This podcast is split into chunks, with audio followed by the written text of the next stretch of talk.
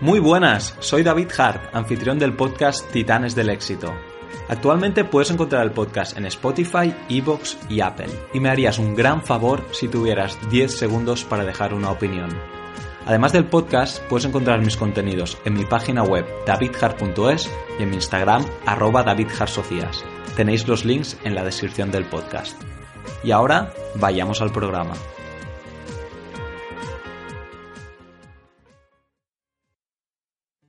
Bienvenidos a otro capítulo de Titanes del Éxito. Hoy en el podcast tengo a Efren Álvarez, fundador y CEO de Witaka, rol que también comparte con su otro socio y fundador, Andrés Casal.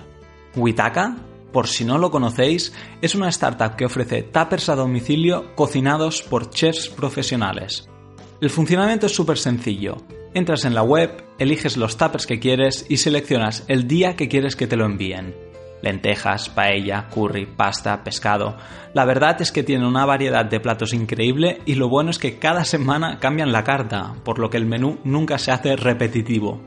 Yo escuché el nombre de Fren por primera vez en Masterchef, ya que él participó en la primera edición. Después de Masterchef, hizo prácticas con uno de los mejores cocineros de España, Jordi Cruz, y también pasó por empresas de consultoría y asesoría, hasta que, en enero de 2015, decidió lanzar Witaka.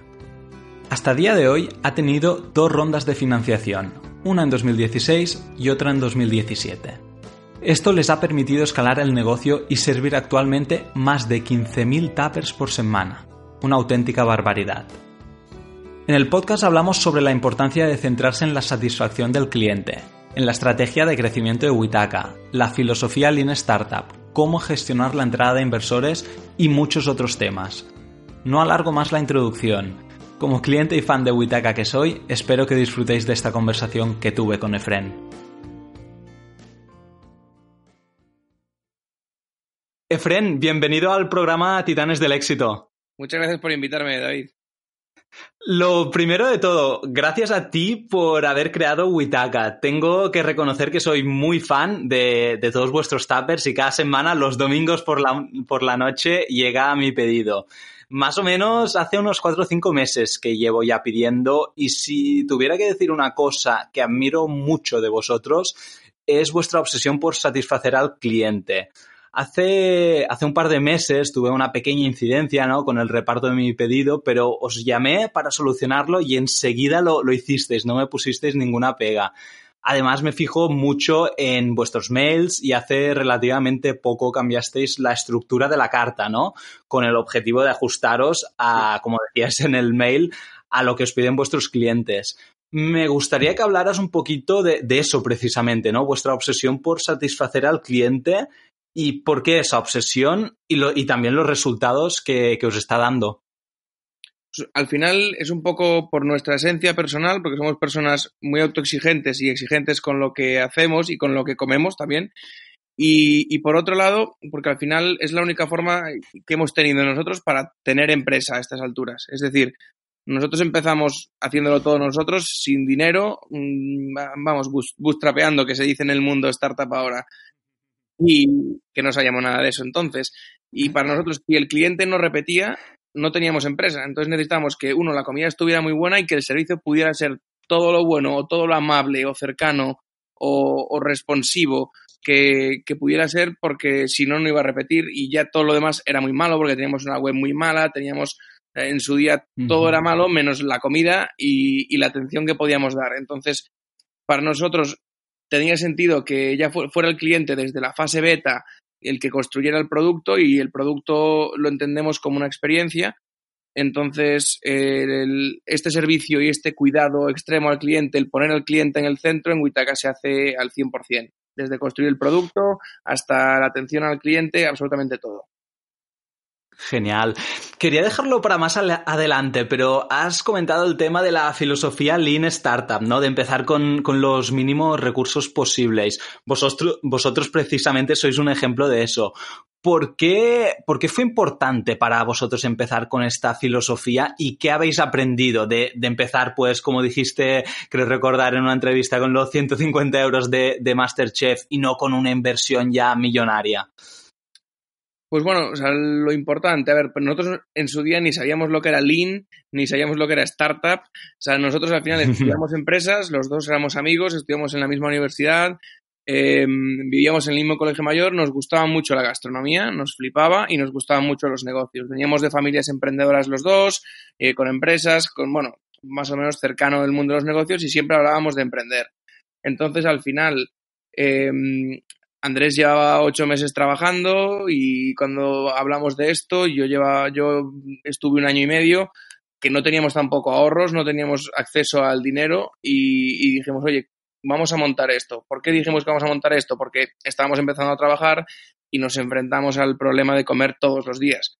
Que, claro, tú cuando estás en casa de tus padres o cuando estás en un colegio mayor o todavía estás estudiando y no tienes apremio por, por comer, pues es eh, más o menos eh, solucionable todos los días. Pero en el caso del mundo profesional, para nosotros no había una solución consistente de comer bien todos los días. Y, y básicamente decidimos crearla. Y, y para crearla mm, decidimos em, empezar haciéndolo nosotros, aprendiendo todo lo que pudiéramos, por un lado, del, del modelo y por otro lado, del cliente, porque o sea, al final nosotros no teníamos ni idea de la parte industrial y productiva de este sector nos la estudiamos, nos la aprendimos y la pusimos en práctica y lo estuvimos haciendo todo durante un año y medio. Año y tres meses, vaya. Entonces, en ese punto, eso lo que nos. Vale, vale, vale. Sí. No, no, es que me, me, parece muy, muy interesante toda esta filosofía y también tu, tu perfil de ADA y de consultorías y me ha, me ha llamado mucho la atención el que te presentaras a Masterchef. ¿Cómo, ¿Cómo decidiste, no? Alguien con ya un trabajo fijo y con esa carrera de ADE a presentarte. ¿Era, porque era un hobby la, la, el cocinar para ti? Pues mira, yo en cuarto carrera empecé a hacer una segunda carrera que es Ciencias Actuariales y esto era una carrera por la mañana y otra por la tarde. Eh, entonces, bueno, en ese momento digo, pues para, para, ahorrar me voy a ir del colegio mayor en el que estaba y me voy a ir a un piso alquilado y ahí llegó el problema de, de comer. Entonces, hmm. a, mí me gustaba comer bien, eh, tanto Andrés como yo somos gallegos, en nuestras familias es importante la comida, la gastronomía, hay mucha cultura alrededor de la mesa y nos gustaba comer bien. Entonces llegó un momento en el que la única forma de comer bien era hacérmelo yo, porque tampoco tenía un presupuesto para, para irme a comer fuera todos los días en mi casa. Entonces empecé a, le a leer de gastronomía, de cocina, de cómo se cocinaba y, y, nosotros, yo en este caso, soy bastante obsesivo cuando algo me gusta. Entonces, empecé a cocinar, me gustó y básicamente me lo leí todo. O sea, me pasé el juego. Me leí todo lo que había en, todo lo que había en internet, en todos los blogs, en blogs en inglés. Luego ya pasé a libros, empecé a experimentar, monté un propio blog mío que tuve activo tres años y pico, publicando una receta por semana. Y, y después, pues estaban eh, justo en esas prácticas en, en, Accenture, en consultoría estratégica, llevaba un año y medio sin vacaciones y justo, pues oye, estaba en Navidad en, en, mi casa en Lugo y vi el anuncio de la primera temporada de Masterchef y digo, pues ¿por qué no? No, me apetecía un poco verlo, me apetecía eh, probar y que tampoco sabes si te van a llamar, que había 10.000 candidatos, ¿no? Y bueno, pues mm. me llamaron, me pareció, me pareció interesante probar la experiencia y, y nada, y allí estuve. Qué bien, qué bien. Desde, desde, un punto de vista más estratégico, vuestro modelo de negocio, corrígeme eh, si me equivoco, tiene, más, tiene sentido con, con, escala, ¿no? Y con escala me refiero a muchos usuarios. ¿En qué os habéis centrado para conseguir esa escala? ¿En redes sociales? ¿En SEO? ¿En eventos? Bueno, en realidad nuestro modelo tiene sentido sobre todo por recurrencia. Luego la escala te ayuda un montón, es cierto, pero lo que más necesitamos mm. es recurrencia. Eh, vale. La escala te ayuda en, en poder eh, tener mejores, o sea, básicamente volumen en grande, en hacer facturación más grande y eso te permite después optimizar los unit economics. Pero para nosotros, al final, nuestro modelo lo que nos permite es que, oye, no ganamos dinero, es cierto, en el primer pedido, pero empezamos, empezamos a recuperar a un cliente en, en los tres, cuatro pedidos. Y, y eso se consigue con recurrencia. Evidentemente, antes tienes que conseguir al cliente. Y para eso, eh, también está muy relacionado con, con, la recurrencia por la calidad del producto, porque al final tenemos casi un 90% de, de captación orgánica, de los cuales el 35-40 es eh, member get member, es recomendación de un cliente a otro. Mm. Sí, tenéis el programa de afiliación que yo incluso lo, lo he usado. Pues mira, es, es nuestro mayor canal de captación. Entonces, al final, para que un cliente recomiende a otro, tiene que estar muy satisfecho y tiene que gustarle mucho la experiencia. Vale, y, por eso también toda esa obsesión que tenéis vosotros por lo que hemos comentado antes, ¿no? Por la, la satisfacción del cliente, porque si no fuera así, esa recurrencia no, no existiría, entiendo. Claro, exactamente. Y que al final nosotros queremos crear y hacer, hacer posible que, la gente coma mejor y, coma bien todos los días sin esfuerzo y, y, en todo el mundo. O sea, al final es crear una experiencia consistente, disfrutable y transformar un pain, que es el pensar en hacerte la comida o el pensar en tener que bajar o que pedir algo todos los días, en algo que sea disfrutable y no solo un mero trámite. Entonces, el poder disfrutar toda la experiencia está, es, es el, objetivo desde el principio. Hmm. Comentábamos también, Efren, en, la introducción, antes de empezar a grabar, el tema de los inversores. Ah, lo digo porque hay, startups que la entrada de, inversores no les sienta bien en el sentido de, pues, hay mucha presión, hay que llegar a los números, ah, presionan para un comportamiento de ventas a corto plazo y no a largo, toda una serie de cosas. ¿Cómo ha sido vuestra experiencia con la entrada de inversores? ¿Ha sido positiva? ¿Ha mejorado Witaka gracias a ello? Bueno, en este caso, o sea, nosotros por estrategia, nosotros estuvimos un, año y medio haciéndolo todo hasta que fuimos rentables. Entonces, el momento en que entró la inversión, nosotros necesitábamos la inversión para crecer y para perseguir la visión de lo que queríamos construir y no solo para sobrevivir. Entonces, esto también fue clave en un poco el tipo de inversor que queríamos buscar, que al final buscábamos a alguien que, a nosotros, por el propio hecho de haberlo hecho todo, somos muy eficientes en el uso del capital. Entonces, buscamos un inversor que, que fuera hands-off en este sentido. A nosotros nos gusta gestionar nuestro negocio y, y, el dinero pues es un recurso que, del que hay que disponer, pero, pero para nosotros el inversor llega hasta ahí. Que oye, hay muchas cosas en las, que, en las que nos han aportado voluntariamente, pero no, no que te fijen un objetivo y eso. Y en ese caso nosotros estamos absolutamente encantados con nuestros inversores. Han sido, vamos, han estado siempre de nuestro lado, con el mismo foco, con, siempre intentando ayudar y nunca, nunca nos han puesto hasta la fecha ni una zancadilla ni muchísimo menos. Al final son gente súper honesta eh, y muy transparente. Entonces, cuando te sabes las reglas del juego para uno y para otro, pues solo hay que jugar con ellas. Genial, genial, qué bien escuchar eso. Vamos, cambiamos un poquito, ¿vale, Fren? Eh, al ámbito un poquito más inspiracional de la entrevista. A nivel de, éxitos, ¿cuál es el éxito del que te sientes más orgulloso? No hace falta que sea Witaka, ¿eh? Yo esto es una pregunta que hago en, los podcasts normalmente y hay gente que me, que me saca respuestas a nivel personal, hay gente que sí que tira más para profesional, hay otras que, que son como rutinas que han cambiado su vida, ahí un poquito no, no se tiene que centrar en, en Witaka. Bueno, Witaka por supuesto, y, te voy a decir una cosa de dentro de Witaka, una cosa que hemos conseguido que, que bueno, o sea, desde que empezamos toda la gente nos, nos, decía, oye, es que cuando vendáis a 100 personas la calidad va a ser peor. Oye, cuando mm. vendáis a 1000 personas la calidad va a ser peor. Y, y, nosotros siempre decíamos, creemos que se puede hacer bien y se puede hacer bien en cualquier escala. Y, y realmente lo creíamos y fuimos un poco eh, sobre la marcha, construyendo el, sistema y ya ha llegado un momento en el que hemos construido ahora mismo un sistema en el que, bueno, tú eres cliente y, lo, lo comes cada semana.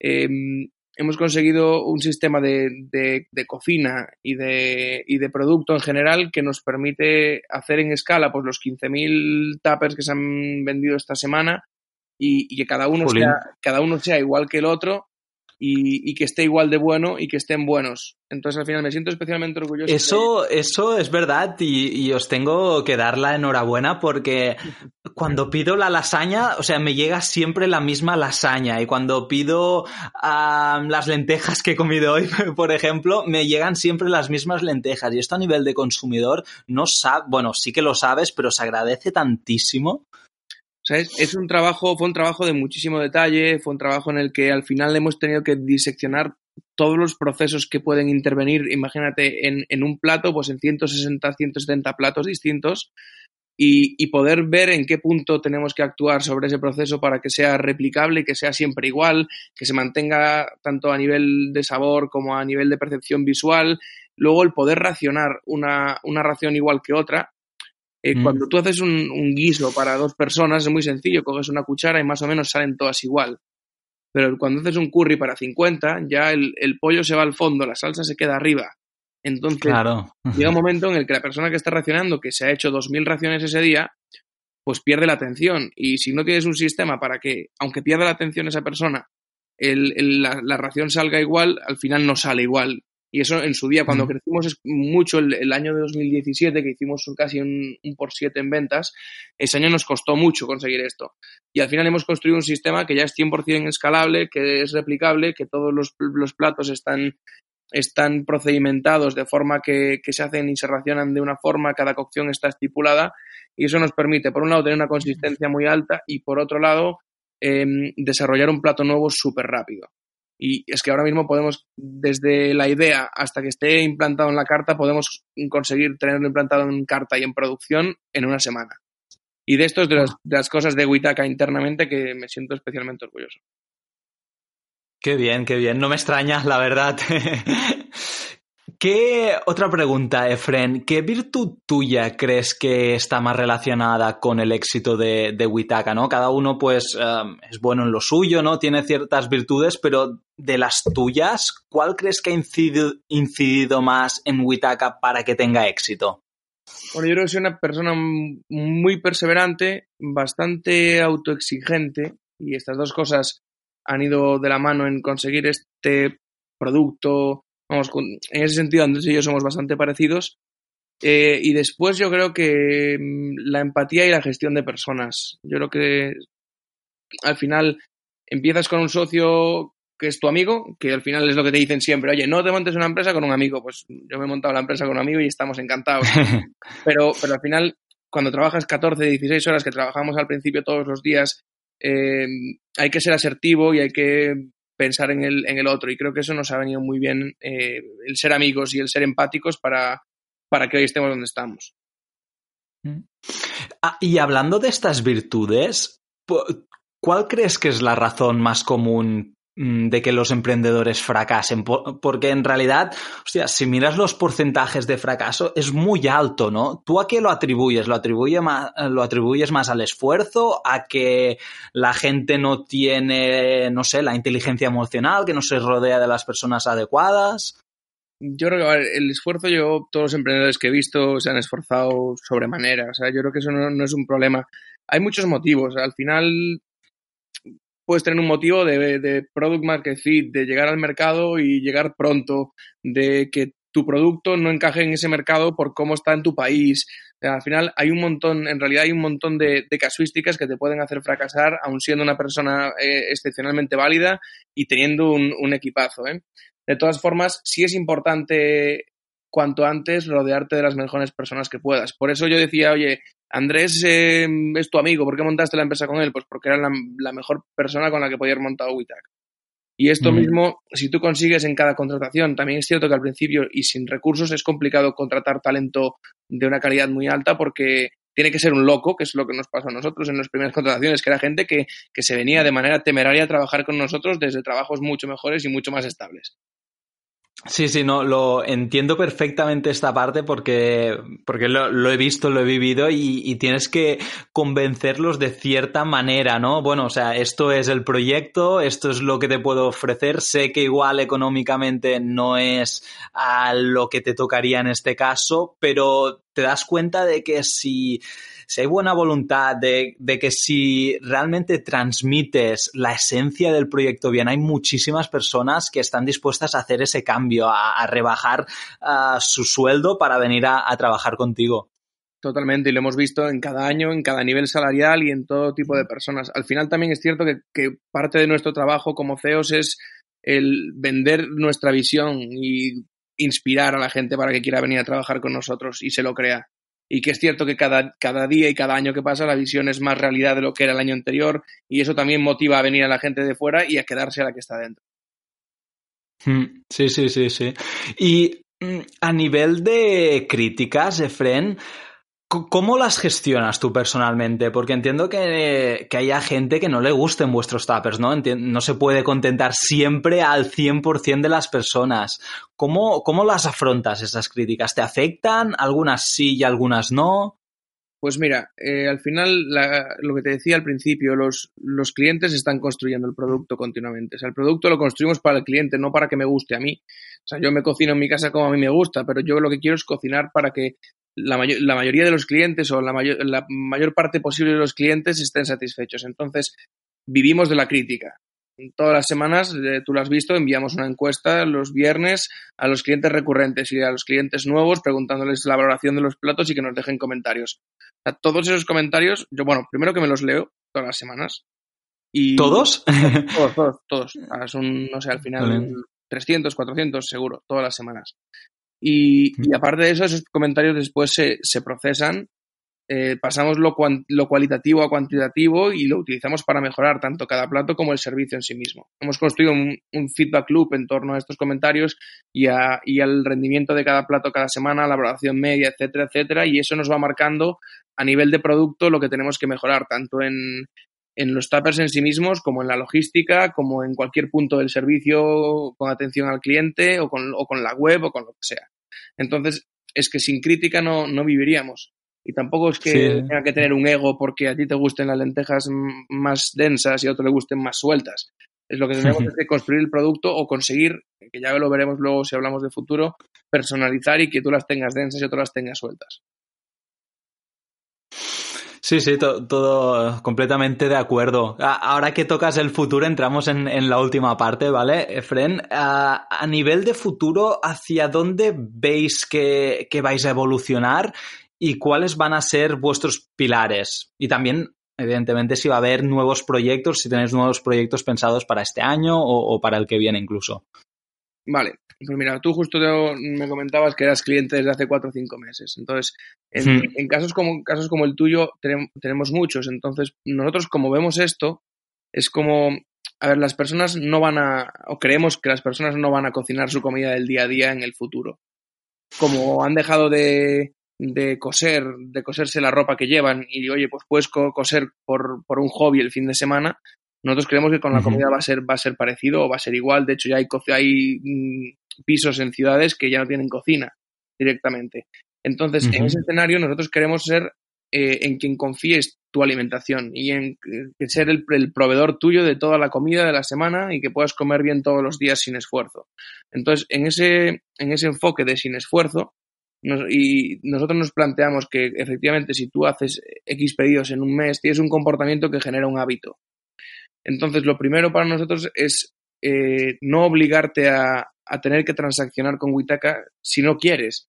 Entonces, lo primero que planteamos es, eh, es un proyecto a, a un año, a, si podemos menos, es plantear un modelo de suscripción, pero no queremos quedarnos en un modelo de suscripción tradicional de te envío cinco tappers y pago 30 euros. Queremos vale. eh, realmente adaptarnos a tu forma de comer. Entonces, nuestra, nuestra visión en este sentido es conseguir con, con, la comida lo que ha hecho, por ejemplo, Stitch Fix en Estados Unidos con, con la ropa. No sé si los conoces o lo quieres. Sí, sí, sí, sí, sí, sí. Entonces, lo que, lo que queremos hacer nosotros es que tú simplemente puedas entrar, decirnos lo que pesas, lo que mides, eh, qué te gusta, qué no te gusta, si tienes algún tipo de alergias, cuál es tu objetivo nutricional, etcétera, etcétera, y luego con un sistema ir básicamente construyendo un perfil de sabores o un perfil de tu gusto personal y que el mm. sistema directamente te, rec te, recomienda y te envíe automáticamente los platos de la semana, que evidentemente te dejaríamos cambiar si uno no te gusta o si no te convence, pero que el sistema con, una, con un algoritmo y luego con inteligencia artificial se aprenda a tu gusto y te envíe directamente los tuppers cada semana.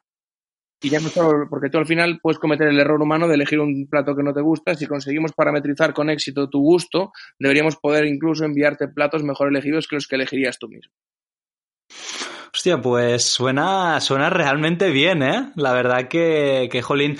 Claro, porque me, me, ha parecido muy interesante la parte esa de que creéis que el futuro pasa por, porque la gente no cocine tanto al menos, entonces quitáis ya de la barrera de competidores a HelloFresh, por ejemplo, o Blue Apron, que sé que está en Estados Unidos y no está aquí, pero te envían la caja de suscripción con los ingredientes, pero tú los tienes que cocinar, ¿no? Tú es, uh, o sea, a esos tipos de competidores no los veis como tal.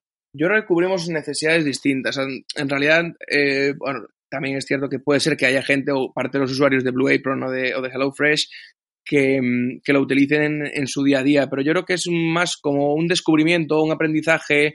El vamos a cocinar no es tan complicado, que es, lo, es un poco, pues, oye, es que lo comparo con, con eh, Weird Knitters en el caso de coser. O sea, no, tú no te coses la ropa, pero te lo puedes coser como ocio o, quieres mm. aprender a coser como algo que, te aporte en un, plano más, más de hobby. Sí es cierto que tienen un volumen grande, que lo están pasando regular en Unit Economics, eh, por lo menos eh, sí, sí, en Estados Unidos lo está pasando regular porque tienen pickings muy, muy tediosos con muchos productos, pero creo que mm. cubrimos necesidades distintas. Em, y creo que podemos coexistir perfectamente. Habrá gente que quiera aprender a cocinar o que disfrute cocinando con su mujer o con sus hijos o, que lo quiera usar todos los días. Pero en cualquier caso, el, hábito de cocinarte todos los días la comida y la cena, de hecho es que los packs de, Blue Apron, no sé si son de tres recetas, me parece. Que, Creo que sí. Hmm. Claro, que al final tú comes mínimo 14 comidas principales, bueno, principales, 21 comidas principales en la semana. Entonces, se ve que es para un uso distinto del, comer todos los días a todas las horas. No estás delegando la alimentación en Blue Apron, sino una parte que además te satisface el, el ocio o, a nivel personal. Entonces, pues, en ese sentido, somos competidores porque competimos con todos. competimos con la gente que se cocina en su casa, competimos con el menú del día, competimos con el delivery de última hora, porque al final somos distintas formas de cubrir la misma necesidad. Mm, sí. Perfecto, perfecto. Pues lo último ya, Efren, ¿vale? Que no, no te quito más tiempo. una recomendación de libro que te haya impactado positivamente. Solo a veces pedir recomendaciones o de canales o de, de películas. En tu caso, me gustaría que, recomendaras a, bueno, tanto a mí como a los oyentes un libro que, que te haya cambiado la vida, ¿no? Por así decirlo. Hombre, cambiado la vida es complicado, ¿no? Al final, a, menor escala, entonces. Es bastante más. Pero bueno, mira, hace poco me terminé de leer eh, The Hard Thing About Hard Things de Ben mm. Horowitz, que mm. básicamente es eh, su experiencia personal escalando startups y, y me pareció súper interesante. Lo cuenta desde una óptica personal, pero tienes un aprendizaje al final de cada capítulo respecto de lo que, a lo que se enfrentó él y te das cuenta un poco este libro, si lo revisitas a lo largo del tiempo en tu startup, te lo puedes leer el primer año y dices, bueno, me queda un poco lejos. El segundo, empiezas a ver otros problemas a los que se está enfrentando este tío y dices, oye, pues me van sonando más. Y si lo vas revisitando cada año que pasa de startup, dices, joder, es que esto, esto es lo que me está pasando a mí y la estoy cagando. Entonces, en ese sentido, me pareció muy cercano, me pareció muy, muy leíble y, y algo, y muy cierto y, también me sirvió para pensar, oye, no todo el mundo está, o sea, todo el mundo está en algún momento igual de jodido que, tú en ese sentido. Pues genial, genial, Efren. Gracias por compartir toda tu experiencia con Witaka. Ah, enhorabuena por todo lo que estáis consiguiendo porque es una pasada y mucha suerte que estoy convencido de que os seguirá yendo súper bien. Pues muchísimas gracias a ti por, invitarme mm. y, oye, que si me queréis llamar dentro de un año otra vez, yo estoy encantado. Genial. Un abrazo, Efren. Venga, otro día, David. Y hasta aquí el podcast de hoy. Espero que os haya gustado. Mi objetivo es aportaros el máximo valor posible, así que si hay algo que no os haya quedado claro, estaré encantado de hablar con vosotros y de extenderme en la explicación. Un fuerte abrazo a todos y a todas.